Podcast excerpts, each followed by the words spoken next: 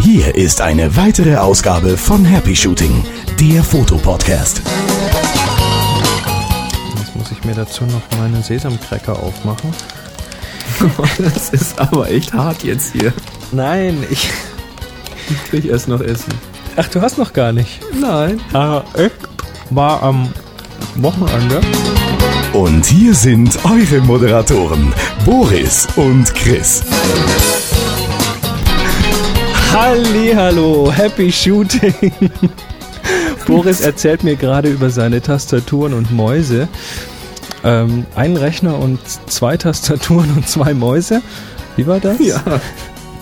Genau so. Ähm, ja, ich mach's umgekehrt. Ich habe eine Tastatur und eine Maus für zwei Rechner. Ähm, Das ist ökonomischer, oder? Finde ich etwas effizienter. Hallo und willkommen bei Happy Shooting. Ja, Wir willkommen da da. draußen. Es ist wieder Donnerstag. Ähm, zugegeben, wir nehmen das wieder ein bisschen früher auf. Und Genau. ja, jetzt mal kurz schauen, was haben wir denn heute alles in der Show? Natürlich wieder unsere die ganzen News und Hörerkommentare. Ganz genau. Und dann hast du ein Thema vorbereitet? Eine, genau. Und zwar einen Dreiteiler über das Thema Stativ. Mhm. Und da fangen wir heute mal mit dem ersten Teil an. Moment, Moment. Drei? Vorhin hast du noch zwei gesagt. Oder habe ich das Äh, falsch Machen wir gehört? drei. Drei. Drei Teile. Drei Teile. Okay. Ähm, gut. Oder so. Und das ist aber, das ist so ein langes Thema, dass wir das eigentlich so als Hauptthema haben. Da haben wir danach nochmal ein paar Hörerkommentare und ähm, dann haben wir auch wahrscheinlich auch schon wieder. Heute machen wir mal eine extra lange Show, oder? Heute machen wir eine super lange Show. Heute machen wir eine super genau. lange Show. wir, hatten, wir hatten da nämlich schon einen Hörer, der meinte, je, je ähm, eher angekündigt wird, dass die Show kürzer wird, desto länger wird sie. Heute versuchen wir das mal andersrum. Vielleicht klappt das. Ganz genau. Ich glaube es aber nicht. ja, was gibt's in den News? Ähm, wir haben abgegradet bei Potspot und zwar auf 400 Megabyte pro Monat. Wumms. Jawohl. Ähm, ist einfach nicht genug Platz für die Show. Das, die wird immer so lang und dann brauchen wir so viel Platz und jetzt, ähm, ja, jetzt haben wir wieder Platz und jetzt können wir wieder richtig schön podcasten, wie wir wollen. genau. Dann haben Auf wir dass eure einen, Festplatten glühen. Genau, lasst die Festplatten und das DSL glühen. Ähm, ja, am Sonntag, wie ihr gehört habt, hatten wir ganz unangekündigt ein Making-of. Jawohl, ja. Und da haben wir auch schon richtig nette Kommentare dazu bekommen. Herzlichen Dank dafür. Wer es noch nicht gehört hat, wer neu ist, der kann einfach mal ein bisschen im Feed zurückblättern. Da haben wir einfach mal erklärt, wie wir diese Show hier aufnehmen und wie das technisch abgeht und haben so ein bisschen äh, rumgegeekt. Kann man so sagen, ja. Bist du schon wieder am Tee trinken? Äh, Wasser diesmal. Auch gut. Und dann haben wir noch einen Gruß an Kerstin. Die Kerstin. Hallo Kerstin. Hallo Kerstin, einfach nur so ein Gruß. Danke für die Bilder. Klasse Bilder, haben uns sehr gut gefallen. Und ist doch gar nicht so schwer, ha? Genau, passt doch alles. Passt doch alles. Ähm, was hatten wir denn noch? Rico hat geschrieben. Ja, genau. Er hat nämlich den Endpunkt gefunden Er hat den Endpunkt gefunden, genau. und das schon vor vielen Jahren. Der hat nämlich eine Firma, die heißt so. Ja, also Grüße an Rico und seine Firma Endpunkt.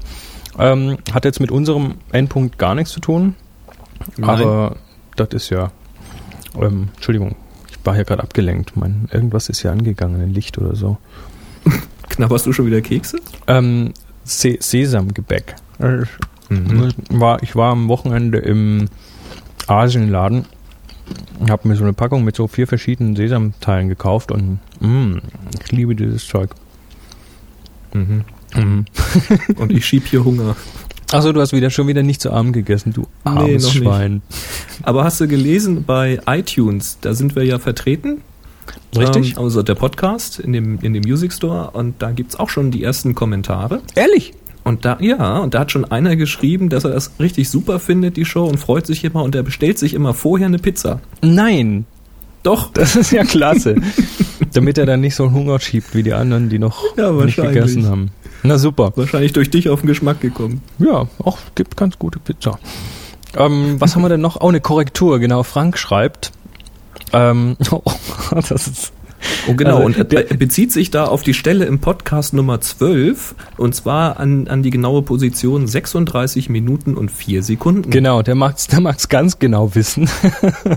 und zwar hatte ich da erzählt über 35 Millimeter Film und warum ähm, das Negativ 36 mal 24 Millimeter groß ist. Und ähm, sein Großvater hat ihm früher immer erzählt, wie der bei der Firma Lights Kameras zusammengebaut hat, und zwar in Wetzlar. Also dieser Oskar Barnack, der das Format quasi erfunden hat, das 24 mal 36 Millimeter Format, der war nicht in Berlin, wie ich's gesagt hatte, sondern in Wetzlar. Tja, siehst du mal, da war mir da meine Nachforscharbeit für die Katz, aber wir haben ja aufmerksame Hörer, also danke Frank. Jawohl, jetzt wissen wir es ganz genau.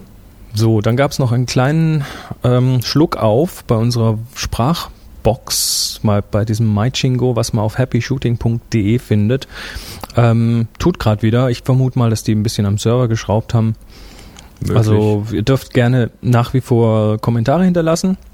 Und zwar einfach auf der rechten Seite auf happyshooting.de bisschen runterscrollen, da kommt dann diese Sprachbox und einfach euer Mikro an den Rechner anschließen und uns was hinterlassen. Fragen, Anregungen, Kritik, alles, was euch so Grüße, was euch so zum Thema einfällt. so ist es. Und sollte das mal nicht klappen, könnt ihr natürlich auch selbst gerne ein MP3 aufnehmen, wenn ihr da Richtig. eine passende Software für habt und schickt sie einfach an info at happyshooting.de.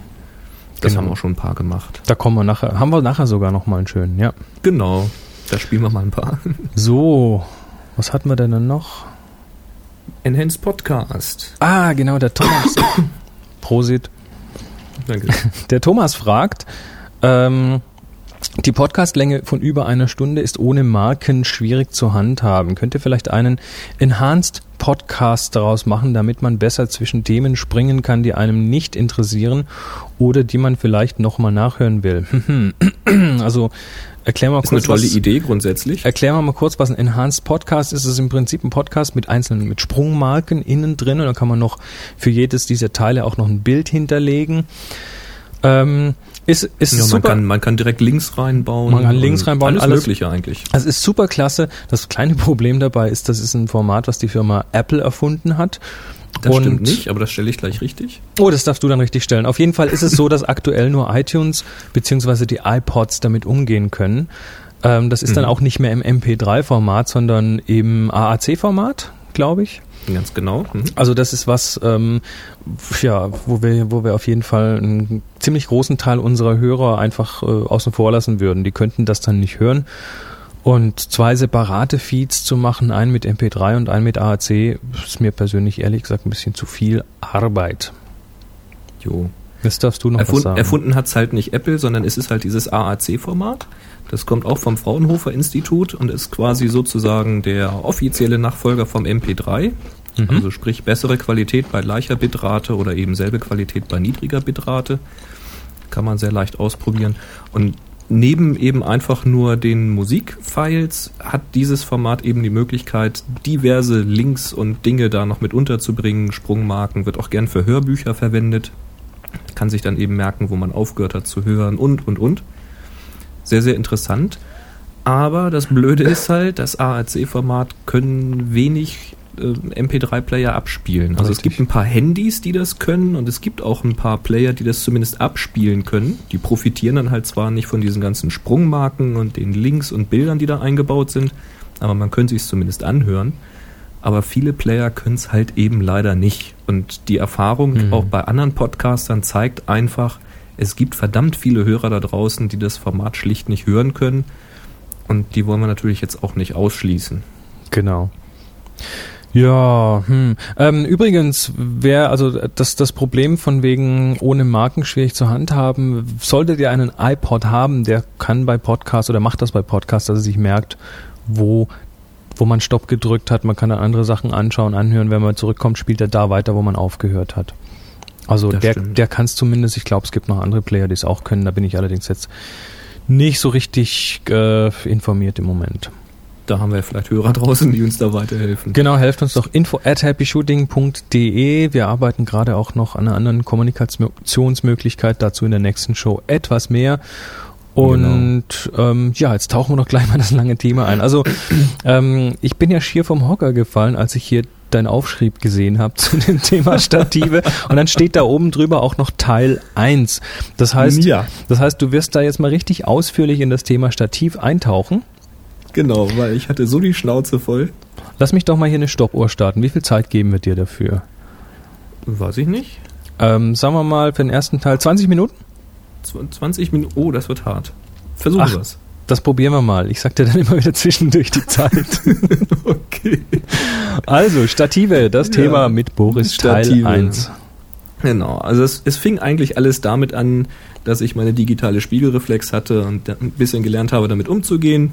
Nun sollte es losgehen in den Urlaub an den schönen Bodensee. Und da dachte ich mir, es wäre irgendwie schlau, wenn man denn mal ein Stativ mitnimmt, damit man auch was hat für Langzeitbelichtung oder eben für Selbstporträts, damit man mal ein Foto mit seiner Frau hat aus dem Urlaub. Das wäre eine schöne Idee. Und da stellt man sich jetzt ganz einfach vor, wie das eigentlich viele tun, sicherlich auch einige von euch Hörern da draußen. Man geht einfach in den Laden, kauft ein Stativ, geht wieder raus, hat eins. So einfach ist es nicht. Ich habe mich dann mal angefangen umzuhören, was man denn überhaupt investiert in so ein Stativ. Und da kam dann bei heraus, dass es Stative gibt, die fangen so bei 30 oder 50 Euro an und die hören bei 1300 Euro immer noch nicht auf. Das ist natürlich die Frage, äh, 1000 Euro will ich nicht ausgeben, äh, 30 Euro klingt gut, aber taugt das auch was? Das waren dann so die ersten Fragen. Ja, und nachdem ich dann einige Abende und Nächte in äh, verschiedenen Foren verbracht habe und unheimlich viel im Internet recherchiert habe, ähm, habe ich gedacht, das wird jetzt doch eine längere Aktion. Ja, und habe ich gedacht, das muss ich mal für die Nachwelt festhalten und habe mal ein paar Dinge notiert dazu. Deswegen kam da doch eine ganze Menge bei zusammen. Und äh, ja, weil vielleicht der ein oder andere von euch auch mal ein Stativ kaufen möchte, dachte ich, ich erzähle euch einfach mal, was es so gibt, wie ich mich entschieden habe, warum ich mich entschieden habe und wie man sich vielleicht entscheiden kann, wenn man nicht jetzt die gleichen Anforderungen hat wie ich. Vielleicht hilft es euch ja. So, und da fangen wir einfach mal an. Denn so ein Stativ, das besteht grundsätzlich aus grob drei Teilen, wenn man es hinterher benutzen will, nämlich das eigentliche Stativ. Dann kommt obendrauf ein Stativkopf und auf den Stativkopf kommt sinnvollerweise noch eine Schnellspannplatte. Und das sind auch die drei Teile. Und heute soll es mal um das Stativ selber gehen. Das ist mir schon kompliziert genug.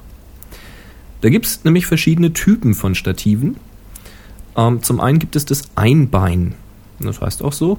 Und das heißt so, weil es im Grunde genommen nur ein Bein hat. Das ist eigentlich nur so ein äh, teleskopartiger Stock, den man ausziehen kann. Und obendrauf schneidet man halt die Kamera. Das Ding steht halt nicht von alleine, ähm, hat aber den Vorteil, dass es, wenn man jetzt viel unterwegs ist, zum Beispiel in Zoo geht, in Park geht oder auf Wanderungen geht, da kann man es sehr leicht mitnehmen, weil es wiegt nicht sehr viel und es ist extrem kompakt. Ist im Grunde genommen wie so ein Wanderstock Einige haben sogar extra oben noch so einen Griff, dass man ihn auch wirklich wie einen Wanderstock verwenden kann. Hat man also gleich zwei in eins sozusagen. Und mit dem Einbein, da kann man im Grunde genommen das Zittern der eigenen Hand verhindern. Man stellt ihn einfach hin, die Kamera oben drauf, das steht quasi zitterfrei. Das ist zum Beispiel besonders interessant, wenn man mit einem Teleobjektiv arbeitet.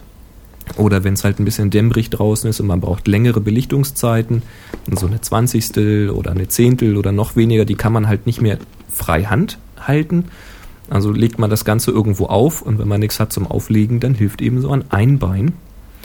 Ähm, für richtige Langzeitbelichtung, also über mehrere Sekunden hinweg, ist es nicht wirklich geeignet, weil es ja nicht wirklich fest steht, sondern man muss es ja immer noch festhalten und es taumelt dann natürlich immer noch ein bisschen nach links und rechts, vorn und hinten. Also es ist wirklich nur als, ja, quasi als Bildstabilisator gedacht. Funktioniert dafür aber ziemlich gut. Ja, und der andere Typ ist dann der, das Dreibein. Das heißt also, weil es drei Beine hat. Wer hätte das gedacht? Oh, ganz kurz, steht halt. Ganz ja? kurz, ich habe das schon mal bei Einbeinstativen gesehen, dass man unten so drei kleine Beinchen rausklappen kann. Ja. Die, das, die dann helfen, das sieht aus wie so ein Mini-Stativ unten und das hilft dann so ein bisschen, das noch zu stabilisieren, aber Reicht ah, natürlich nicht, okay. um damit auch wirklich die das Kamera. wahrscheinlich so eine Notlösung. Mm, ja, wofür das jetzt genau, wie das jetzt genau verwendet wird, weiß ich nicht, aber es sah ganz lustig aus. Ist aber sicher nicht schlecht, ne? Irgendwie scheint es wohl noch ein bisschen besser zu stabilisieren. Egal, mach mal weiter. Dreibein, du hast noch Ja, 15 okay. Minuten. Also das, okay, das Dreibein. Das steht halt von alleine auf drei Beinen und damit eigentlich auch im unebenen Gelände oder im steinigen Gelände immer sicher, ähm, wie so ein Dreibein eben steht.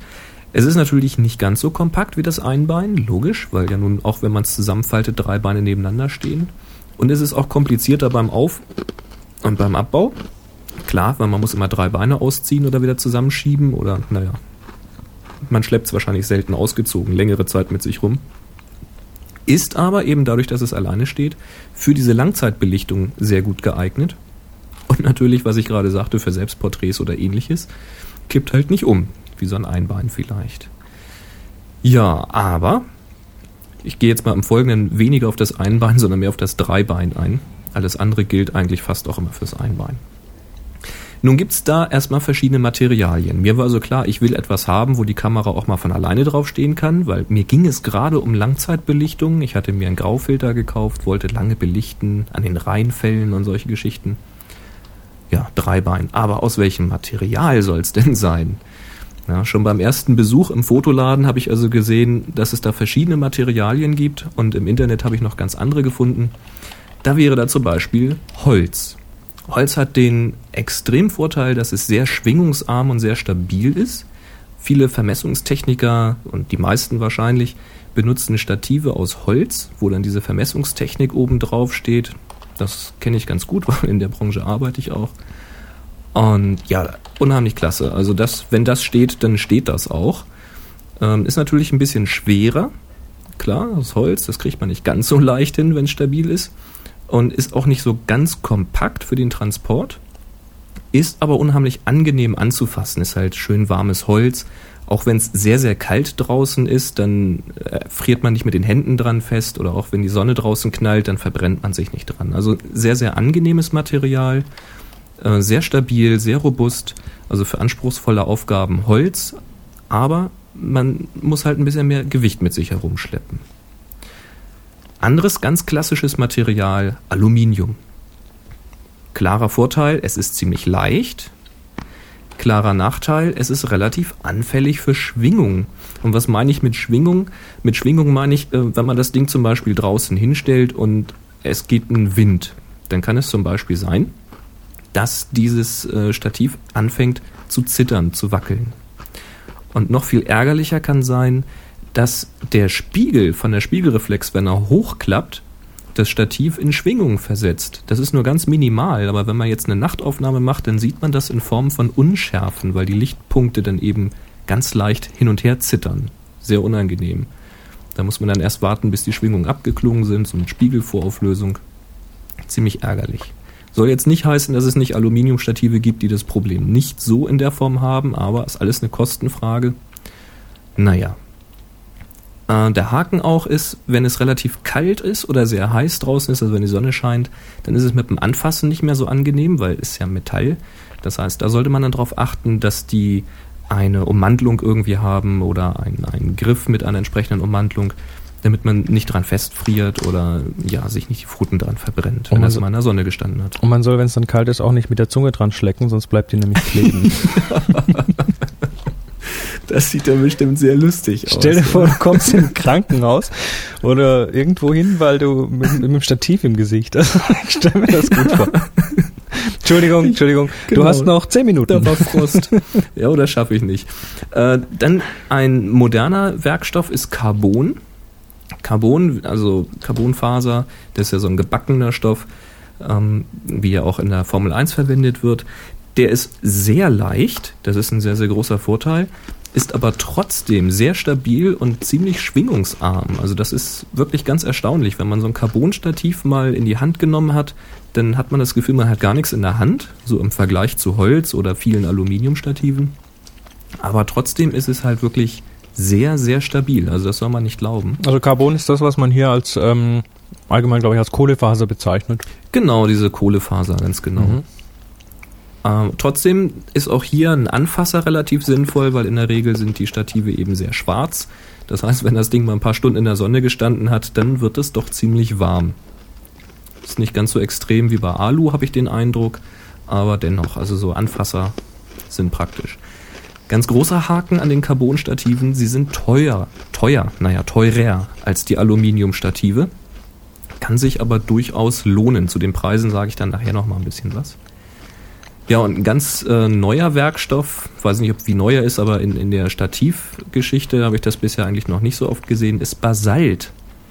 Da habe ich gestaunt. Das ist mich eigentlich ein vulkanisches Gestein. Ich weiß gar nicht, wie man sowas verarbeitet. Bröselt das dann nicht, oder? Ja, scheinbar nicht. Also hm. Keine Ahnung, wie man das hinkriegt. Wird wohl ähnlich wie Carbon auch irgendwie gemacht. Gebacken, also als, keine Ahnung. Als Verbundwerkstoff dann vielleicht irgendwie. Ja, ja irgendwie sowas. Ja. Hm hat ist irgendwie Magnesium und Alu und alles mögliche, keine Ahnung. Also dann einfach mal bei Wikipedia nach Basalt suchen, da steht das auch beschrieben. Ich bin jetzt nur wirklich kein Chemiker oder Biologe. Äh, fand ich sehr interessant. Hat man also quasi ein Gesteinsstativ, so eine Art, ja. es ist unheimlich leicht. Das sind also auch äh, hohle Rohre, ist also nicht massiv gebaut, logischerweise, ist ein sehr, sehr leichter Werkstoff der unheimlich stabil und sehr schwingungsarm sein soll, kann ich jetzt nicht aus erster Hand drüber reden. Soll also von der Stabilität und der Schwingungsarmut Carbon wohl noch übertreffen, so habe ich mir sagen lassen, bei selben Gewicht. Äh, der Haken ist, es ist sehr, sehr teuer und ich habe es bisher nur von der Firma Gizzo gesehen, komme ich auch nachher noch zu, das ist quasi so, ja, der Rolls-Royce unter den Stativen. Hui. Ja, so viel also zu den Materialien. Das heißt, da muss man sich schon entscheiden, was will man denn? Und ich wollte am Anfang gerne Holz haben, weil ich das einfach sehr, sehr schön finde. Ich mag auch Lederjacken und so Naturstoffe und sowas. Aber ich habe mich dann davon verabschiedet, weil es war mir dann unterm Strich doch zu schwer. Also ein Stativ in der Größe, wie ich es haben wollte. Äh, das waren dann nachher mehrere Kilogramm und das wollte ich nicht mit mir rumschleppen. Ja, das mag ich auch nicht. Ich Deshalb habe ich immer ein Beanbag dabei. ja, genau. Aber heute geht es ja um Stativ. Ach so, stimmt, okay. genau, und Aluminium, da hatte ich mir ein paar angeguckt und das war irgendwie nicht so das Ding. Vielleicht habe ich auch die falschen gesehen, war nicht so. Und ja, ich habe dann mich für Carbon entschieden. Also mein Stativ ist aus Carbon.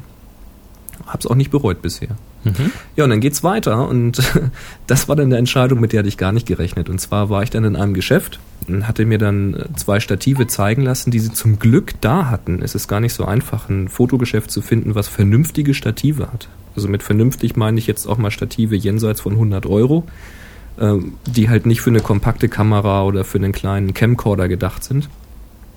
Und die hatten halt äh, zwei Stative da, von der Firma Manfrotto war das.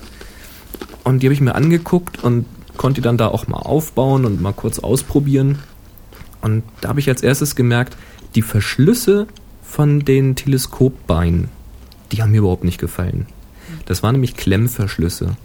Und zwar zieht man halt diese, diese Teleskopbeine ja auseinander und dann müssen die ja irgendwie verriegelt, irgendwie arretiert werden, damit wenn ich da jetzt, wenn ich das Stativ hinstelle, dann darf das ja nicht mehr in sich zusammenrutschen. Und das wird eben bei sehr, sehr vielen Stativen durch solche Klemmen erreicht. Die klappt man einmal auf. Das geht noch relativ leicht, wenn man mal richtig dahinter gekommen ist. Und wenn das Ganze dann ausgezogen ist, dann muss man sie schon ein bisschen mit Kraft wieder zusammenklappen. Und dadurch wird dann irgendwie wahrscheinlich da was drinne verjüngt und das verhindert dann, dass es durchrutscht. Ich fand das überhaupt nicht toll, weil ähm, das erste, was mir passiert ist, dass ich mich geklemmt habe und das zweite, was mir passiert ist, dass ich mich geklemmt habe. Da habe ich gesagt, also wenn ich mich jetzt zweimal klemme an zwei Stativen, dann ist das nicht mein Verschluss, weil wenn ich mir dann im Urlaub dauernd die Finger klemme, dann wird das Resultat sein, dass das Stativ zu Hause bleibt. Das üben wir hier auf dem Workshop dann mal. Ich habe ja. eins mit Klemmverschlüssen. ich bringe mal meins mit und dann können die Hörer dann selbst entscheiden. Genau. Ähm, ja, also Klemm mag ich persönlich nicht, ist aber wirklich eine ganz persönliche Sache. Wenn man Klemm wählt, dann sollte man allerdings darauf achten, dass diese ähm, justierbar oder nachziehbar sind. Weil es kann ja durchaus mal sein, dass die ausleiern mit der Zeit und dann rutscht dann das Bein wieder durch. Und bei den besseren Stativen kann man das aber irgendwie wieder festschrauben oder so. Da gibt es irgendwelche Justage-Geschichten. Mhm. Ja, und das zweite, was es gibt, sind Drehverschlüsse. Das heißt, da muss man eine Viertel bis halbe Drehung machen an jedem dieser Elemente. Dann kann man sie auseinanderziehen und dann dreht man wieder in die andere Richtung und dann kann man das festdrehen. Der Vorteil ist natürlich, das kann im Grunde genommen nicht ausleiern, weil wenn es ausleiert, dann dreht man halt eine Vierteldrehung mehr. Beziehungsweise man dreht ja nicht mehr, sondern nur weiter in die andere Richtung, aber das passt sich immer wieder an. Ähm, ja, und das hat mir sehr, sehr gut gefallen, obwohl ich, ich konnte es vorher nicht ausprobieren, weil kein Händler so ein Stativ hatte. Ich habe dann einfach blind bestellt und als es gekommen ist, war ich sofort verliebt. Also das Drehverschlüsse sind für mich klasse. Ich habe mich nicht geklemmt, ich konnte das blitzschnell auf- und abbauen. Super. Ja, und von ganz früher kenne ich noch von meinem Opa, der hatte ein Stativ mit so kleinen Knupsis, ähnlich wie Knu- bei Moment. einigen Regenschirmen. Knupsis? Knupsis, ja. Kennst du nicht? Schon wieder ein neues Äh, Wort. Also so quasi so eine, so eine gefederte Metallkugel, die in so einer Aussparung hängt. Und wenn man sie reindrückt, dann kannst du das zweite Element drüber ziehen, Mhm. bis es das nächste Löchlein trifft und dann rastet es ein. Knupsis, okay. Genau, das sind so kleine Knupsis. Gut, weiter. Genau, und das hatte halt den Haken, dass das Ganze nicht stufenlos war. Das heißt, du konntest es halt ausziehen oder einfahren. Ich glaube, es gab auf halber Länge dann nochmal so ein kleines Löchlein zum Einrasten. War ziemlich kompliziert in der Bedienung und da konnte man sich auch schnell die Finger drinne klemmen und sowas. Was hast, Hab ich was hast du denn für linke Hände? Ich, ich habe doch gesagt, ich habe zwei linke Hände, deswegen baue ich doch diesen Kram aus diesem, diesem äh, Low-Battle-Shooting. Zum Üben, okay. ja, genau. Gut. Ja, also das äh, habe ich aber auch nicht mehr gesehen. Ähm, Also entscheidend würde ich sagen, ähm, ist halt, man sollte mal ausprobieren. In den Laden gehen, sich das Stativ wirklich mal angucken, mal anfassen, wenn man denn so einen Laden findet, der es hat. Ansonsten halt bestellen, 14 Tage Rückgaberecht hat man ja. Und dann mal gucken, wie schnell kann man das Stativ denn aufbauen, jetzt ohne in Hektik zu verfallen. Einfach nur mal, wie kommt man damit klar? Und wie wichtig ist es einem, das Stativ jetzt schnell auf- und abzubauen? Denn wenn man Zeit hat, ist eh kein Problem, aber ich bin dann immer ein bisschen hektisch, glaube ich. Hm. Na, wie auch immer. Für mich Drehverschlüsse, andere schwören auf Klemmverschlüsse. Ja, dann kam das nächste Argument. Da fragte mich dann gleich ein User zurück, als ich gefragt habe, was denn für ein Stativ für mich wohl das Beste wäre. Wobei ich habe es etwas ausführlicher gefragt, sonst wird man gleich als Flamer abgetan. Ähm, wie hoch und wie tief kann das Stativ denn? Lass mich mal kurz erklären. Wie hoch, damit ist gemeint, wenn ich das Stativ ganz ausfahre, und zwar ohne die Mittelsäule. Einfach nur die drei Beine ausziehen und hinstellen. Und wenn ich dann die Kamera oben drauf setze, man rechnet immer noch ein paar Zentimeter für den Kopf ein, das haben wir nachher im zweiten Teil dann nächste Woche. Wie hoch ist dann der Sucher von meiner Kamera? Das muss natürlich ein bisschen zu der eigenen Körpergröße passen. Denn wenn man sich jetzt dauernd bücken muss, um da durchzugucken, dann bringt's Rückenschmerzen, kann ziemlich lästig sein, weil man dauernd in gebückter Haltung irgendwie die Einstellungen suchen muss. Das ist sehr unangenehm. Also man sollte aufpassen, dass das Stativ nicht zu tief ist insgesamt. Ähm, auf der anderen Seite kann es sehr interessant sein, dass man mit dem Stativ sehr dicht an den Boden herankommt mit der Kamera. Das heißt, wenn ich das Ganze zusammenklappe, die Beine ganz weit auseinanderspreizen kann, äh, wie nah komme ich denn ran an den Fußboden? Zum Beispiel für Makrogeschichten und solche Sachen. Kann für viele ein sehr, sehr großes Argument sein. Ähm, bei mir war es so, dass ich gesagt habe, okay, die Höhe, die sollte einigermaßen passen. Ähm, da muss ich aber Kompromisse eingehen, weil ich das auch noch transportieren will. Ähm, und die Nähe zum Boden war mir ziemlich egal, weil wenn ich ein Makro mache, dann habe ich in der Regel die Kamera in der Hand und die Sonne scheint draußen und andere Situationen hatte ich einfach noch nicht. Da hatte ich übrigens auch mal was gesehen, da kann man bei manchen Stativen die Mittelsäule rausnehmen und von unten wieder reinschieben. Genau. Das Dass man ist da eine schöne quasi die- Überleitung. Die Kamera auf dem Kopf. Genau, irgendwo das ist eine schöne ranhängt. Überleitung, denn zur Mittelsäule, da komme ich jetzt. Ah. Ja. genau, jetzt kommen wir nämlich zur ominösen Mittelsäule. Da gibt es nämlich auch verschiedene ähm, Techniken. Also Mittelsäule meint eben, dass in der Mitte zwischen diesen drei Beinen eben noch ein Element rauf und runter geschoben, gefahren, was auch immer gemacht werden kann. Und da drauf sitzt eigentlich die Kamera.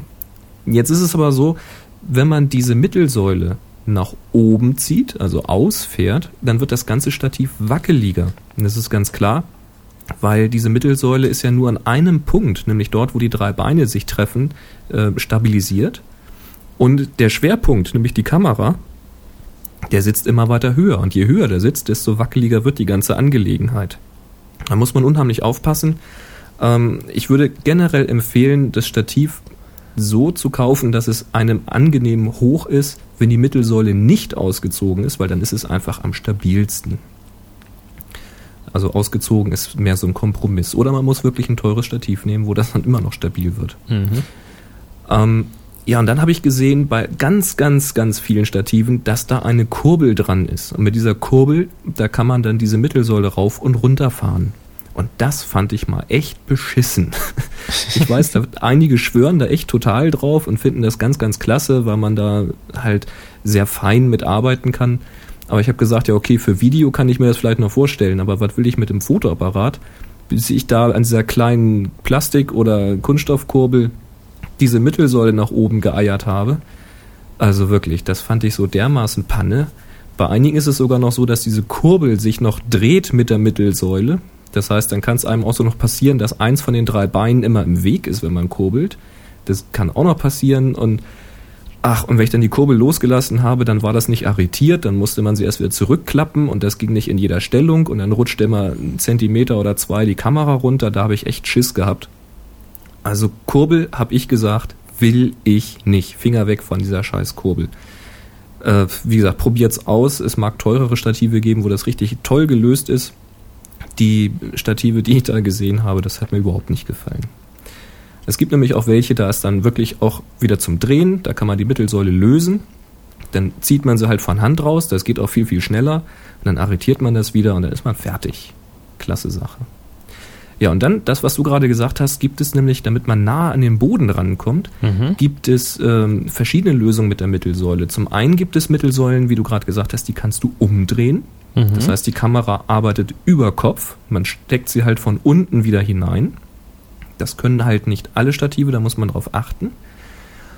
Ähm, die andere Möglichkeit ist, dass, das, ähm, dass die Mittelsäule kippbar ist. Das heißt, sie zeigt dann nicht mehr senkrecht nach oben, sondern sie ist dann waagerecht. Aha. Das heißt, die Kamera hängt dann so an einem Ausleger quasi dran. Das ist auch eine ganz interessante Idee. Und dann gibt es noch die Lösung, das ist bei meinem so, äh, sie ist teilbar. Das heißt, man kann ein Stück von der Mittelsäule abschrauben und dadurch kann das ganze Konstrukt Stativ dichter an den Boden herangeführt werden. Mhm. Auch eine Idee. Also alle diese Lösungen sind halt äh, mehr oder weniger gut geeignet, um halt Makros nah am Boden zu machen. Oder wenn man für Repros halt dichter an den Boden rankommen möchte oder ähnliche Geschichten. Man sollte sich halt überlegen, braucht man's? Wie wichtig ist das? Und dann danach entscheiden, weil wenn man das zum Beispiel in die Entscheidung ganz wichtig mit einfließen lässt, dann hat man sehr, sehr schnell einige Stative ja, draußen vor. Also die Auswahl ist dann schon stark eingeschränkt. Ja, und dann gibt's ähm, viele Mittelsäulen, die haben einen Haken unten dran. Und an diesen Haken kann man dann ein Gewicht anhängen. Das kann ein Beutel mit Steinen sein, die man halt unterwegs gesammelt hat. Oder man hängt den Fotorucksack unten dran und möglichst so, dass er noch den Boden berührt, damit es nicht so hin und her schlackert. Und das ist einfach dazu gedacht, um zusätzliches Gewicht auf dieses Stativ zu bringen. Das zieht also quasi das Stativ nach unten und dadurch steht es stabiler. Das kann dann halt sehr interessant sein bei sehr langen Belichtungszeiten oder wenn es halt sehr windig draußen ist. Das, das bringt dir alles nix, wenn du, wenn du wie ich zum Beispiel, ich habe vor einer Weile mal Nachtaufnahmen gemacht, mhm. von einer Fußgängerbrücke aus, die über eine Straße war, wollte ich so die Straße, so die Autos hier vorbeifahren und diese Lichtspuren und so weiter. Ich ahne es. Und jedes Mal, wenn einer über die Brücke lief, fing diese ganze Brücke an zu schwingen. Und ähm, ja, ich konnte dann also immer, musste dann immer Pause machen und es war kalt und äh, ich habe mir so dermaßen einen abgefroren. Also ähm, ja. Brücke ist ganz schwierig, die kann auch schon vom Wind her schwingen. Richtig, also da, das tun da die echt Schwierigkeiten. Auch, okay, weiter. Okay, da hilft's natürlich nichts. Du hast übrigens schon fünf Minuten überzogen, aber mach ruhig weiter. Ja, tut mir leid, aber wir sind auch fast durch. Also Mittelsäule. Dann kommt der nächste Punkt. Und da wird es dann schon langsam entscheidend, nämlich Gewicht, Packmaß und Tragfähigkeit. Das sind so die Dinge, die alle miteinander zusammenspielen. Also es gibt Stative, die wiegen weniger als ein Kilogramm. Es gibt Stative, die wiegen über zehn Kilogramm. Jetzt muss man natürlich überlegen, was will man denn mit sich rumschleppen? Will ich überhaupt schleppen? Das heißt, brauche ich ein Stativ für den mobilen Einsatz? Will ich das auf meine Ausflüge, meine Wanderung, meine Expedition mitnehmen? Oder suche ich ein Stativ für den stationären Einsatz, also für mein Studio? Oder fahre ich äh, mit dem Auto irgendwo hin, wo ich das Stativ aufbaue und dann eben dort stationär benutze oder höchstens mal ein paar Meter hin und her transportieren muss? Mhm. Das ist ein ganz, ganz wichtiger Aspekt. Deswegen hatte ich mich halt von dem Holz verabschiedet, weil ich dachte, okay, das Stativ, was mir gefallen hätte, das hätte irgendwo, weiß ich, ich glaube drei Kilo oder dreieinhalb Kilo gewogen. Okay, das wiegt ein Notebook auch, aber wer schon mal ein drei Kilo Notebook mit sich rumgeschleppt hat, Ähm, das kann schon sehr lästig sein. Und wenn man das dann mit einem Stativ dauernd mit sich rumschleppt, naja. Ja, also ne? ich, ich habe hier mein Stativ ähm, fast immer nur stationär hier im Studio. Ich nehme es fast nie mit, weil es mir einfach, ich bin zu faul dazu. Mhm. Und bin ja eh der Beanbag-Fan. Du bist der Beanbagger, genau. Und ähm, das, ist, das ist ein relativ, also für mich ein relativ billiges Stativ, ein Alu-Stativ. Das hat auch Klemmverschlüsse, aber die werden eh fast nie auf und zu gemacht. Das steht halt da. Mhm. Und ist auch von der Höhe her gar nicht so wild, weil ähm, wenn ich Produktfotos mache oder so, mache ich die eh meistens im Sitzen. Mhm. Das heißt, ich sitze dann hinterm Stativ und ähm, da, da passt das dann ganz gut. Aber du hast natürlich recht, für mobilen Einsatz äh, willst du nicht irgendwie was, was richtig Schweres mit dir rumschleppen. Das ist das Ding. Also ich stelle mir mal vor, man, man geht auf eine Wanderung irgendwo in die Berge und will da oben zu einer Alm und unterwegs halt vielleicht mal ein paar schöne Landschaftsbilder machen oder Panoramen machen, wo, man, wo man dringend ein Stativ haben sollte, wenn das, wenn das halt schön werden soll. Haben wir ja drüber gesprochen. Und ja, willst du da vier Kilo, vier Kilo hochschleppen zusätzlich zur Fotoausrüstung? das muss man sich halt wirklich gut überlegen. Also da war für mich halt relativ klar, ich will möglichst wenig Gewicht bei möglichst guter Tragfähigkeit und Stabilität. Deswegen war Carbon für mich eben die Entscheidung, weil es gibt sehr, sehr leichte Stative mit weit unter zwei Kilogramm, die trotzdem extrem stabil stehen. Ja, und da muss man halt gucken. Und so die Faustregel, was man so findet, ist äh, schwer ist gleich stabil und stabil und leicht ist gleich teuer. Also mhm. das sind so die drei Sätze, die sich da bilden. Ähm, zum Packmaß, da gibt es äh, Unterschiede. Packmaß meint, wie groß ist das oder wie lang ist das Stativ, wenn ich es ganz zusammengeschoben habe.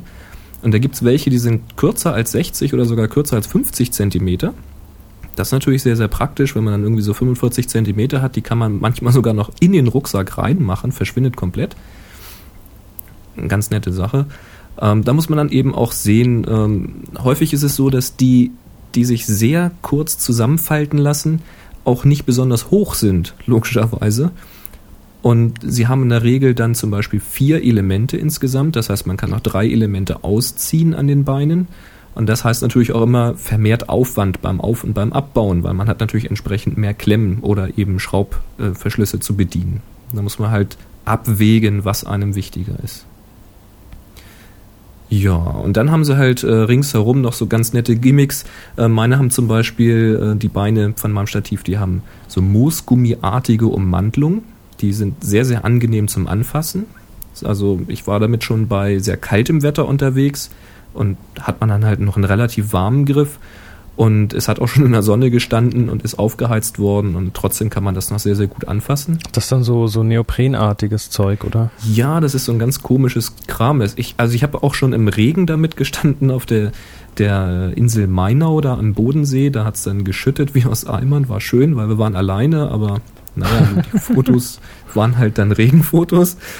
Ähm, da ist das Ding auch richtig schön durchgeweicht, diese Griffe. Da habe ich schon gedacht, oh, oh, oh, oh, ne? jetzt sind sie hin aber nix da. Die werden extrem schnell wieder trocken.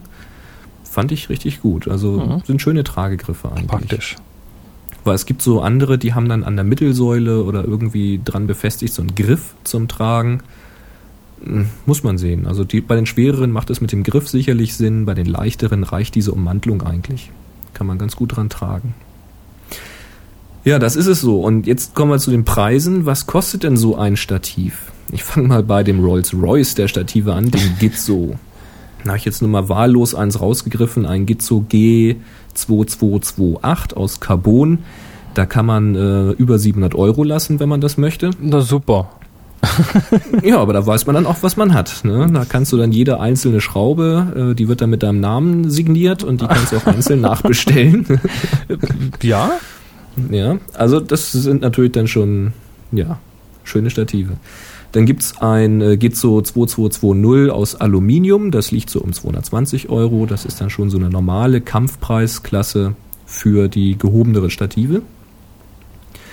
Im Berlebach, die machen diese Holzstative, das ist übrigens auch eine deutsche Firma.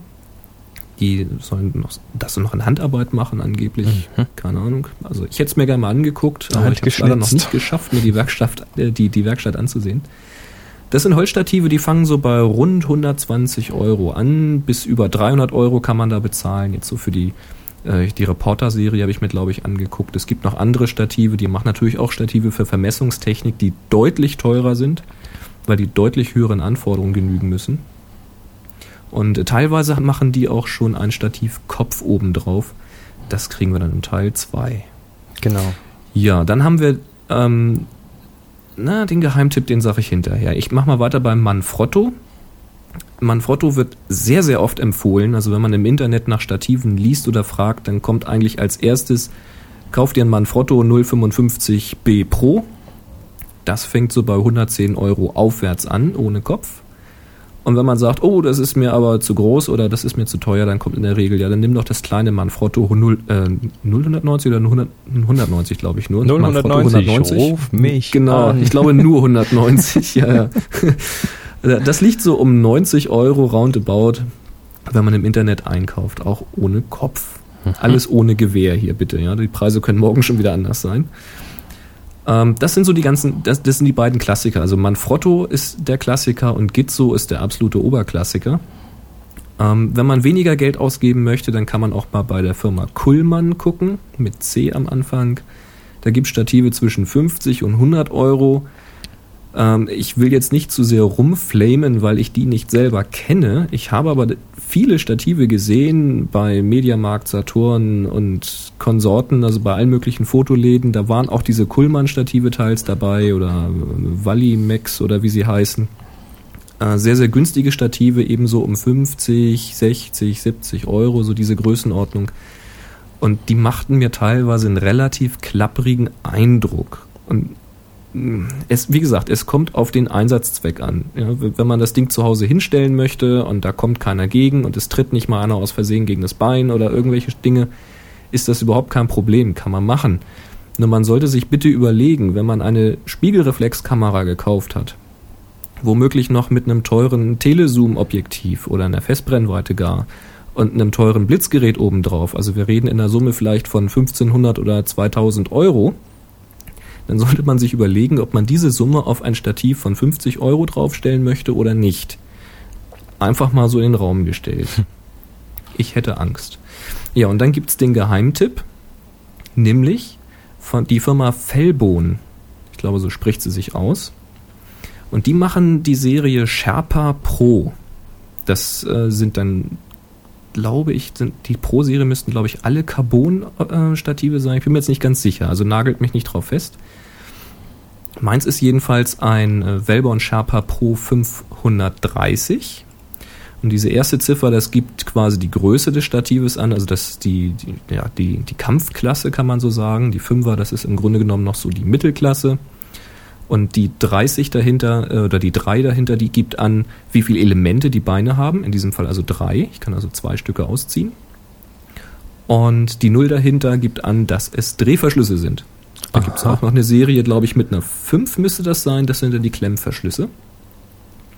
Ja, und dieses 530, das liegt so ab 160 Euro aufwärts. Das sind dann schon echte Schnäppchenpreise als Carbonstativ. Bis so etwa 200, 220 Euro. Das ist so normal, ohne Kopf. Also ich habe, glaube ich, auch etwas über 200 Euro damals gegeben, weil ich brauchte es halt schnell. Die Zeit wurde eng. Ähm, und das Problem ist, diese, diese Fellbohnenstative, das sind echte Geheimtipps. Die sind unheimlich schnell vergriffen. Also ich habe rumtelefoniert, ähm, ich habe in der Schweiz angerufen, ich habe in Österreich angerufen, ich habe äh, E-Mail-Verkehr mit ähm, England gehabt. Ich habe versucht, ein Stativ zu bekommen, und zwar das Felborn Sherpa Pro 640. Das heißt, die etwas höhere Klasse, die hat ähm, äh, etwas dickere Beine, hat mehr Tragkraft, hat eine etwas bessere Mittelsäule ähm, und und und, hat also ein paar Gimmicks mehr, die also mehr so in diese Profi-Richtung gehen. Das liegt so um 200 bis 250 Euro, ist aber wie gesagt so dermaßen beliebt, sobald wieder eine Lieferung von ein paar hundert Stativen nach Deutschland kommt, sind die im Grunde genommen schon weg. Also das ist unheimlich schwer zu kriegen. Ich habe sogar schon Leute im Internet ausfindig gemacht, die dieses Stativ haben und damit auch schon durch Afrika und was weiß ich nicht gereist sind, ohne Scheiß. Und des, deren Stative sind natürlich schon ein bisschen verschlissen, zerkratzt und verstaubt und so weiter. Und ich habe gesagt, ich zahle dir den Neupreis wenn du mir dieses Stativ schickst bis dann und dann, weil ich hatte nur noch eine Woche. Nee, jetzt ohne Scheiß. Ohne Scheiß. Ich habe gesagt, ich zahle dir den Neupreis, wenn du mir dein Stativ gibst. Und wollten sie nicht? Wollten sie nicht. Also- Wer dieses Stativ hat, der gibt es nicht wieder her. Das ist unfassbar, wirklich. Und äh, ja, dann waren wir bei Freunden halt in Berlin und durch Zufall, ich hatte denen auch die Story erzählt und die hatten alle Mitleid und dann haben wir da in Berlin Händler gesucht und abtelefoniert, aber alle, die wir gefunden haben, kannte ich im Grunde genommen. Die kannten mich schon. und äh, ja, dann haben wir durch Zufall bei Amazon geguckt und dann haben wir das 530 gefunden, das ich jetzt eben habe. Und das war sofort lieferbar, zwei Stück. Ja, dann habe ich natürlich sofort bestellt und war dann auch tatsächlich, war zwei Tage später war es da. Und ja, das gebe ich auch nicht wieder her. Also das ist jetzt mein Stativ. Das ist einfach geil. Wie gesagt, lag um etwas über 200 Euro, habe ich bezahlt. Ähm, So Schnäppchenpreise fangen bei 160 an. Das ist ein richtig gutes Ding und das bringe ich auch mit zum Workshop. Das ist gut. Kann jeder mal anfassen und vergleichen. Vielleicht überzeugst du mich ja da doch nochmal. Ja, wie gesagt, es ist einfach. Man, es gibt so viele äh, verschiedene Stative und man muss es einfach in der Hand haben. Das kann durchaus sein, wenn ich jetzt irgendwo ein anderes Stativ anfasse, dass ich sage, oh, das ist aber noch viel besser. Könnte passieren, aber erstmal bin ich absolut zufrieden. Nee, also nach, nach dem, was du jetzt erzählt hast, willst du das Stativ, was ich hier habe, eh nicht haben. Also das ist Nee, wirklich, wahrscheinlich, im, im ja. Vergleich dazu ist das, äh, ja, ist ein, ist ein ganz anderes Ding. Genau. Also zusammenfassend, ähm, Einbein oder Dreibein, sprich für unterwegs oder soll es auch mal irgendwo stehen bleiben. Material, Holz, Alu, Carbon oder Basalt. Bei mir war die Entscheidung klar, Carbon, weil das war der beste Kompromiss aus Leichtigkeit, Stabilität, Schwingungsarmut und Preis. Ähm, Auszüge, so, wie sollen die Verschlüsse sein? Klemm oder Dreh? Bei mir war nach dem ersten Ausprobieren klar, ich will Drehverschlüsse. Wie hoch, wie tief? Körpergröße, ich weiß nicht, ich bin knapp unter 1,80 glaube ich. Wie hoch soll es sein? War für mich nicht ganz so wichtig. Ich habe gesagt, okay, ich muss nicht äh, mit geradem Rücken durch den Sucher gucken müssen, das ist mir nicht so wichtig. Da muss man ein bisschen auf den Preis und auf das Packmaß achten. Mittelsäule war mir persönlich auch nicht so wahnsinnig wichtig. Es sollte eine dran sein, natürlich, damit man mal ein bisschen höher kommt, wenn es nötig ist. Aber ob die jetzt kipp und klapp und teilbar ist, war mir egal. Gewicht, Packmaß. Eigentlich wollte ich es möglichst klein haben, deswegen diese, gerne dieses 640. Hat ein hohes Trag, äh, eine, eine hohe Tragfähigkeit bei sehr, sehr kleinem Packmaß. Hab mich dann fürs 530 entschieden, hat weniger Tragkraft, reicht aber völlig aus für das, was ich hier habe. An, an, an, an Kamera und Objektiven. Äh, wiegt, glaube ich, etwa ein, anderthalb Kilo das Ganze ohne Kopf. Und hat eine zusammengefaltet, ist es, weiß ich nicht, ich glaube etwas kürzer als 60 Zentimeter, hat mir gereicht. Und im Nachhinein bin ich ganz glücklich, dass ich nur äh, dreiteilige Beine habe, also nur so zwei Auszüge, weil es ist halt schneller aufgebaut und wieder zusammengesteckt, als wenn ich dann immer noch pro Bein eine Schelle mehr bewegen müsste. Und das, ja, also bei mir ist es halt so gewesen, da äh, im Urlaub, ich habe es sehr, sehr häufig eben aufgebaut und dann auch wieder zusammengebaut, um dann irgendwo anders hinzukommen. So in den Rheinfällen ist es teilweise sehr eng. Und da habe ich schon gedacht, also man gut, dass ich nicht ein 40 genommen habe. Also es gibt auch das 540 oder eben halt das 640. Eigentlich ganz gut, weil es hätte dann halt wieder ein bisschen länger gedauert mit dem Auf- und Abbauen. Naja, so bin ich halt. So, ja, und Preis hat sich halt ergeben. ja klar, und jetzt hast du Soweit, 10, 20, puh. 30, 40, 40 Minuten fast. Puh, ja, Entschuldigung, aber das war der erste Teil. Oh, umfassendes oh, Thema. oh. Das ist wirklich umfassend. Das ist Es aber ist klasse, dass du, dir, dass du dir da die Zeit genommen hast, das mal alles wirklich nachzuforschen und das Es ist klasse. auch immer wieder, es, es werden im Forum immer wieder dieselben Fragen gefragt. Und äh, ich kann aus eigener Erfahrung eben sagen, auch wenn es da 100 Threads gibt, wo solche Fragen drin sind, welches Stativ passt denn für mich, es hilft einem im Grunde genommen nur wenig weiter. Deswegen habe ich einfach mal gesagt, jetzt mal alles auf einen Schwung hier. Gut. Jetzt aber, jetzt aber ähm, mal wieder zu den Hörern. Seid ihr noch Genau. da? genau, hallo, aufwachen. Ja, also ein, ein Hörer hat auf jeden Fall, äh, ist auf jeden Fall noch da, und zwar der Christian Rohweder. Und den hören wir jetzt. Hallo und moin moin aus dem schönsten Bundesland der Welt, aus Schleswig-Holstein natürlich.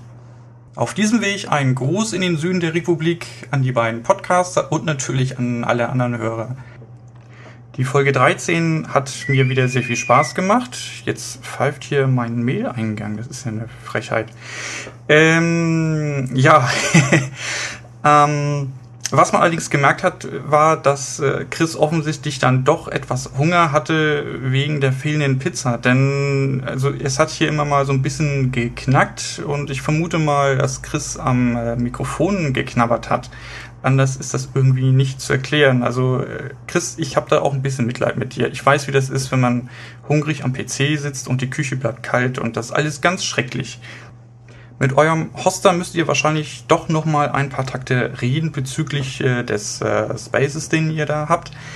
Denn ähm, trotz eurer Ankündigung, dass die Show vielleicht doch nicht ganz so lang werden soll, nun ja, also die Erfahrung äh, zeigt, ähm, je eher die Ankündigung, dass die Show kürzer werden soll, desto länger wird sie dann. Äh, was äh, wir höre euch mit Sicherheit nicht übel nehmen. In diesem Sinne äh, freue ich mich dann schon auf die Folge 14 und äh, ja, wir lassen uns überraschen und freuen uns auch auf ein Technik-Spezial. Bis denn, schöne Grüße aus Kiel, bye! Ja, danke, Christian. ein Star Trek-Fan. Ein Star Trek-Fan, da hat irgendwas gepfiffen im ja, Hintergrund. Captain an Bord. Captain an Bord. Ähm, nein, ich hatte keinen Hunger. das, das Knabbern, das, ich habe nicht am Mikro geknabbert, sondern ähm, muss zugeben, so professionell wir das ja auch soundtech soundtechnisch machen, ähm, ich hatte ein kleines Problem und zwar hatte ich beim Aufnehmen, ähm, ich hatte davor was hier mit der Soundkarte gemacht und hatte die Latenz, die Zeit, die es dauert, bis äh, zwischen dem, was was reingeht und dem, was wieder rauskommt, an der Soundkarte umgestellt auf 1,5 Millisekunden, was wer sich damit auskennt, ist extrem kurz und genau, das da ist eigentlich gar nicht möglich. Das ist eigentlich gar nicht möglich, es geht aber mit dieser Hardware. Der Nachteil daran war, dass dann die ähm, ja, der Rechner dann ein kleines Problem bekommen hatte und dann hat es beim Aufnehmen geknackt und dann muss man da ein bisschen was dran tun. Also die Soundqualität von letzten Donnerstag, die war von meiner Seite her nicht so richtig ganz toll. Ja, Boris hatte dann auch noch richtig Probleme, das zusammenzuschmeißen, weil dann Tat. das alles ganz komisch geklungen hat. Also wir haben das Beste draus gemacht. Boris hat einen super Job gemacht, dass es überhaupt noch gut klingt. ähm, ja, und äh, ja, Christian, du siehst schon, wenn wir sagen, das wird eine lange Show, dann wird's noch eine längere Show. Also das kann man also nicht, nicht jetzt im Umkehrschluss sagen. Ähm, also ich glaube, wir sagen in Zukunft nicht mehr, wie, wie lang oder kurz die Nein, Show wird. wir machen einfach eine Show. Wir machen einfach, wir sind jetzt ja schon wieder irgendwie, boah, werden wir schon. Gut, da, die 400 Megabyte bei porthouse.de, die lohnen sich dann langsam. So, und jetzt haben wir noch einen. Aber wir haben noch einen aus Tirol. Genau, hören wir doch mal rein. Hallo Chris und hallo Boris. Da ist der Stefan. Und die Birgit. Vom Tirolercast. Hallo. Zu finden unter tirolercast.ste-b.net. Genau. Wir wollten euch einmal gratulieren zu eurer super Sendung, die ihr da macht, jede Woche. Ich freue mich jede Woche schon auf eine neue Folge von euch. Juhu. Juhu. Und natürlich freue ich mich auch auf den Happy Shooting Fotokurs, der im Mai stattfindet. Nummer zwei, weil der erste ausgebucht war und ich war der Erste, der mich zu diesem zweiten Kurs angemeldet hat. Heute. Dankeschön. Danke an euch dass ihr jetzt vier Tage meinen Mann entführt, sozusagen. Also, die Birgit freut sich schon, so wie es ausschaut, dass ich endlich einmal außer Haus bin. Und ich freue mich schon, dass sie bei dem Kurs dabei sein kann. Zusage habe ich schon gekriegt vom Chris. Ja, das war's an der Stelle. Und natürlich wünschen wir euch und euren Hörern alles Gute und Happy, Happy Shooting. Shooting. Jo Mensch, Stefan, ja. Stefan, äh, Servus nach Tirol. Ähm, was wollen wir sagen? Ja, ähm, schön, schön, dass wir, ja Birgit, schön, dass wir dir den Stefan entführen dürfen, dass du es zulässt. Das finde ich klasse. Ja, der hat sich wirklich als Erster angemeldet hier auf dem Workshop, hat gleich ähm, auf dem zweiten Workshop. Ja, der war schon ganz hektisch irgendwie, ne? Weil erst ging das Faxen nicht und dann der, der Download von, der, von dem PDF ging nicht oder wie war das? Ich, ich hatte. Dann hat er schnell eine Mail vorweggeschickt. Ja, ich hatte, ich hatte einen kleinen Bock geschossen auf der Website. Ich hatte irgendwie die, die Links zu dem PDF für das Anmeldeformular hatte ich irgendwie verbockt. Ach so. Und okay. ähm, er hat dann aber einen von den vier Links, die tat, der tat dann. Und naja, auf jeden Fall, ähm, Stefan bist natürlich drin. Und ähm, ja, genau. einfach jetzt. Und die Birgit hat einfach sturmfreie Bude dann in der Zeit. Ne? Genau, also Birgit, ich würde das an deiner Stelle ausnutzen, mach mal eine schöne Party, lad Freunde zum Essen ein, ähm, genau. mach, mach dir eine schöne Zeit. Den Stefan werden wir hier so lang gründlich ablenken und dann genau, der kann ja hinterher die Bude wieder aufräumen. Genau. Ups, das wollte ich jetzt gar nicht gesagt haben. also nochmal kurz zum Workshop, wer es nicht mitbekommen hat, wer heute zuerst zuhört, wir veranstalten zwei Workshops rund um Happy Shooting hier in Tübingen in meinem Studio. Und der erste vom 31.03. bis 3.04. vier Tage nächstes Jahr 2007 ist schon ausgebucht. Der war wirklich ruckzuck ausgebucht. Heute ist, ähm, was ist denn heute? Montag. Also wir nehmen die Show drei, vier Tage früher auf, als sie ausgestrahlt wird, auch wieder aus Mhm. Zeitgründen leider. Ähm, wir haben heute schon wieder, ich habe jetzt gerade vorhin die zehnte Anmeldung bekommen für den zweiten Workshop. Wow. Ja, das ist auch, also ähm, sollen wir den Leuten einfach mal erzählen, dass wir das überhaupt nicht können? Nein, das sehen die ja dann. Nein, stimmt. Nee, also der zweite Workshop, ich will jetzt gar nicht mehr groß dafür werben, weil ich gehe fast davon aus, dass der, bis die Sendung hier ausgestrahlt wird, dann auch schon wieder ausgebucht ist. Aber schaut einfach auf der Website nach, auf happyshooting.de, da ist auf der rechten Seite so ein Link zu den Workshops. Also 17. bis 20.05.2007. Ähm, ja, der wie gesagt ist auch schon auf dem besten Weg ausgebucht zu sein. Und ähm, wenn der dann auch noch überbucht ist, dann müssen wir uns was überlegen. Ja. Ja, wer, wer, wer alternativ auch der englischen Sprache mächtig ist, ich veranstalte noch vom 27. bis 31. Mai hier für meinen ähm, Digitalfotografie-Podcast in Englisch einen Workshop für Tipps from the Top Floor. Der ist noch nicht ausgebucht, der wird auf Englisch stattfinden und da kommen dann auch wieder ja, Leute aus Großbritannien, aus den USA und sonst woher. Das hat im September war das schon richtig schön. Also da könnt ihr euch auch noch anmelden. Und wo ich gerade bei den Workshops bin, ich, ähm, ich als Soundprofi, das darf ich, ich darf jetzt einfach mal kurz noch Happy Mach Shooting mal. missbrauchen. Und zwar vom 19. bis 24. März 2007 gibt es einen Tonstudio-Workshop wo es im Prinzip darum geht, von der Aufnahme zur eigenen CD ähm, zu lernen, wie man aufnimmt, wie man abmischt, wie man eine CD selbst produziert.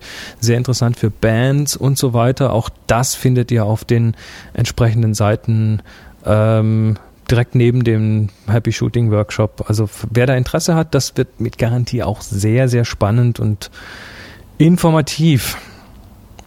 So, jetzt aber genug über die Workshops. Jawohl. Jetzt ähm, kommen wir zur Aufgabe. Ja, eine Aufgabe. Wir haben eine neue Aufgabe für euch. Also zuerst mal zur alten, die Aufgabe. Ja, Entschuldigung. Jetzt ist heute ist Montag, wir nehmen das auf. Am Donnerstag ist sie offiziell zu Ende. Das heißt, wir können Genau. natürlich jetzt in dieser Sendung noch keinen Gewinner küren. Nein, weil wir Ähm, wollen ja auch wirklich die volle Zeit laufen lassen. Genau, Ne? da, es gab auch eine Diskussion, soll man jetzt die Aufgabe zwei Wochen lang oder eine Woche lang machen? Ähm, ich bin immer noch sehr stark für zwei Wochen.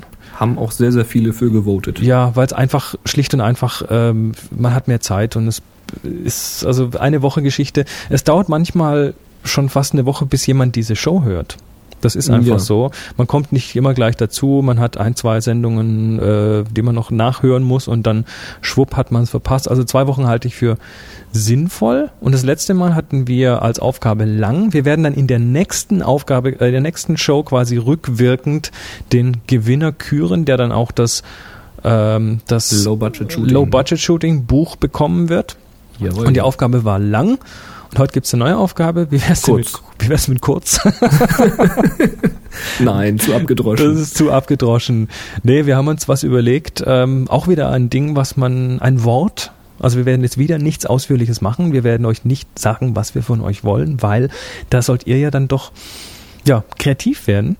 Und da haben wir uns natürlich wieder was ausgesucht, was, ähm, was interpretierbar ist in verschiedenen Arten und Weisen. Und das Wort für dieses Mal wieder zwei Wochen lang bis zum 30. November ist Kontrast. Kontrast. Kontrast. Na, macht mal schön. Also bis 30. November müssen die Bilder da sein, auf Flickr in die Happy Shooting Gruppe geben und als Tag HS Kontrast in einem Wort dranhängen. Mit K, also Deutsch. K-O-N-T-R-A-S-T. So ist es. Ja, und dann war noch eine Frage aus der Flickr Gruppe. Ist es denn zugelassen, Genau. Bilder zu bearbeiten? Wie weit darf man gehen? Ja, wie ist deine Meinung, Boris? Mir ist der Schnuppe. Aus einem ganz einfachen Grund.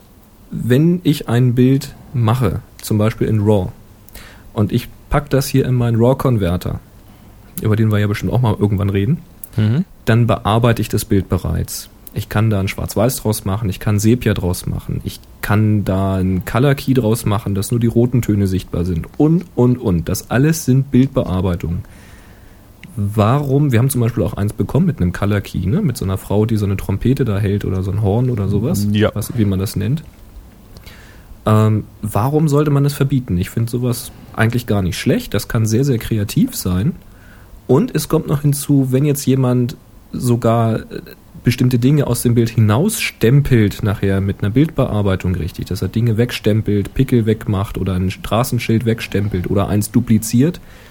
Ich hätte ja gar keine Möglichkeit und du wahrscheinlich auch nicht, das überhaupt zu prüfen.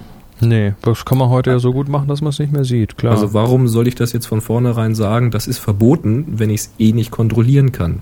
ja, also, erlaube ich es doch und lass mich mal überraschen, was da an Kreativität kommt. Genau. Das heißt jetzt nicht, ähm, tut das Ding in Photoshop und lasst mal alle Filter drauf los, die ihr so habt, weil das nicht. äh, na, natürlich gibt es natürlich gibt es Dinge, die ja sehr sehr geschmacksabhängig sind. Vor allem wenn man es dann wirklich sieht, zum Beispiel so der Klassiker das Schwarz-Weiß-Bild mit der roten Rose drin und so. Mhm. Ähm, ich habe was im Hals. Ähm, das ist, das ist, ja, das kann einem gefallen, das muss einem nicht gefallen. Geschmackssache, aber letztendlich, ähm, ja, macht doch einfach mal und dann sehen wir halt. Genau. Also es sollte natürlich nach Möglichkeit nicht ein Bild allein durch die Bearbeitung entstehen. Das wäre also vielleicht ein bisschen übertrieben. Ich, ich, denk, ich denke mal, wir sind hier ein Fotopodcast und das Wir sollte, schon, Fotos das haben, sollte genau. schon äh, da sein, also das soll schon klar sein, dass die Basis für das Ding natürlich ein Foto sein muss. Also was anderes Genau. macht überhaupt keinen Sinn. Aber, Aber was ich zum Beispiel ganz witzig fand, da hatte jemand in der Flickr-Gruppe ein Bild gezeigt von irgend so einem alten Schloss oder einer Burg. Relativ langweiliges Foto eigentlich, so an so einem Wasser gelegen. Und dann gesagt, ja Mensch, mach doch mal was draus. Und da hat ein anderer User dieses Bild genommen und hat dann quasi ein neues Foto gemacht von wahrscheinlich sich selbst, wie er mit einem Stück Stift vor einem leeren Blatt Papier sitzt und hat dieses Schloss quasi herausgenommen und in eine Zeichnung quasi zurückentwickelt, wenn man so will, und das auf dieses Papier projiziert, sodass es aussieht, als ob der Typ da gerade sitzt und dieses Schloss zeichnet. Mhm. Fand ich eine geniale Idee. Das ist Da werden wir bestimmt Idee. mal irgendwann eine Aufgabe für haben, wo man so eine Art der Bearbeitung nutzen kann. Also ich, Also ich warum hatte verbieten? ich hatte auf Tips from the Top Floor mal die Aufgabe, dass ähm, die Leute ein Bild, was ich zur Verfügung gestellt habe, dann bearbeiten sollten. Also da ging es wirklich dann um das Coole Idee, Nachbearbeiten. ja. Und da ist, da geht also, wenn, geht mal auf Tipps auf tipsfromthetopfloor.com und dann ist da ein Link zu einer Galerie und dann gibt's da die Assignments, die Aufgaben. Und da gibt's eben dieses Post-Processing Assignment. Und da sind dann ja, 25 verschiedene Versionen dieses einen Bildes, was ich da hingestellt habe. Und das ist auch hochinteressant, weil dann auch wieder, das ist im Prinzip dann eine Interpretation, was man daraus macht, klar. Genau. Schöne Aufgabe dann zur Bildbearbeitung zum Beispiel. Hm? So, und jetzt machen wir aber mal langsam hier den Vorhang zu. Das ist ja schon wieder Genau. Äh, also es geht um Kontrast. lange. Ja, Zwei Wochen Zeit und nächste Woche hört ihr, wer lang gewonnen hat. Genau. Also, nicht Und es vergessen. ist noch immer keiner auf die Idee gekommen, die ich hatte. Aber okay. Das, das sehen wir dann noch. Also, nicht, nicht vergessen, auch unsere anderen Podcasts anzuhören. Da wären nsonic.potspot.de und das schreibt man N-S-O-N-I-C. Genau. Und, Und äh, der schon so häufig genannte Tipps from the top floor. Punkt com. com. Genau, wo es auch um Fotografie geht und zwar auf Englisch. Dann dürft ihr uns natürlich gerne auf podster.de nochmal einen Kommentar hinterlassen oder ein Sternchen geben. Und was ich ähm, auch interessant finde dort, da gibt's eine Karte und da kann man sich eintragen. Also man kann quasi so, ein- so ein Fähnchen draufstecken, wo man ist und dann können wir auch sehen, wo ihr seid und ihr könnt euch auch gegenseitig sehen. Ähm, Ah, okay. das ist, das ist nicht schlecht, wenn man sich zum Beispiel auch mal mit, mit Leuten treffen will. Sagen wir hier, möchte, suche Gleichgesinnte zum Fotografieren, äh, kann man da nachschauen, wo die denn sind. Das finde ich, finde ich immer ganz klasse, wenn sich dann Leute auch mal außerhalb von so einer Geschichte nicht nur zum Workshop treffen, sondern einfach mal so. Ja, warum nicht? Ja, Ja, genug dann gibt's noch jetzt. das Photocast Network. Ach so, richtig, nicht vergessen. Ja, Photocast Network. Ähm, wir sind mit, haben, wir das letztes Mal schon? Nee, haben wir das nicht gesagt? Wir haben es mal erwähnt, doch? Doch, wir ja, haben es ja. erwähnt. Ja, wir sind Ja, ja. Mitglied im Photocast Network. Wer mehr Fotopodcasts hören will, die meisten davon auf Englisch. Wir sind der einzige deutsche Teilnehmer. Es gibt auch noch einen auf Spanisch. Ähm, photocastnetwork.com. Und ja, dann macht's gut. Bis nächste Woche. Diesmal kein Special am Sonntag. Nein, diesmal nicht. Schaffen wir nicht. denn auch? Also, dann geh mal Ja. wieder, geh mal wieder Stative klappen und so. Ich gehe Stative klappen und mir vor allen Dingen jetzt was zu essen machen. Jetzt habe ich Hunger. Lass es schmecken. Also, Alles klar, 3, Bis 2, dann. 1. Happy Shooting! Mm, lass uns mal kurz. Mampfschling. Kau. Mm, das ist ein bisschen schwierig zu handhaben, weil es ist so. Guck mal, das ist so. Ähm, das peppt so. Das klebt so. Und das ist ein bisschen unhandlich. Ja. Ich habe nur eine Maus vor mir und eine Tastatur. Ah ja. Na nett. Sehr Ich habe bei mir genau das Gegenteil. Du hast einen Rechner und drei Tastaturen oder was? Ein Rechner und zwei Tastaturen. das ist, äh, das ist ähm, blöd. ähm, Boris, Thema Stative, ja, da kannst du loslegen. Uiuiui, Holz, Alu, Carbon, was. Mein Herrn, ich sehe das gerade zum ersten Mal. Ja, ich, das habe ich mal Du zusammengeschrieben. willst das aber nicht jetzt alles irgendwie komplett in der Sendung unterbringen. doch, das ist jetzt der erste Teil, na klar. Ach du Scheiße, okay. Deswegen habe ich es jetzt schon geteilt. Ach du meine Güte. Die- Diese Messtechniker, die unterwegs sind, die Straßenvermessung und Landvermessung vornehmen, die haben solche Stative aus Holz. Und jetzt ist die Verbindung abgebrochen. Ah, jetzt ja.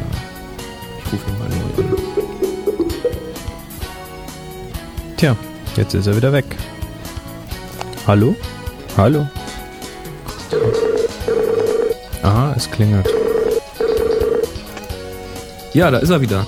40 Minuten für eine Stativfolge. Ich glaube, ich gehe am Stock. Für den ersten Teil. Mann, Mann, Mann.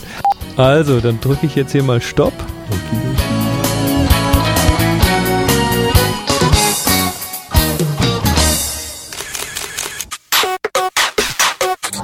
This podcast is part of the Photocast Network. Get more great shows about photography at photocastnetwork.com. photocastnetwork.com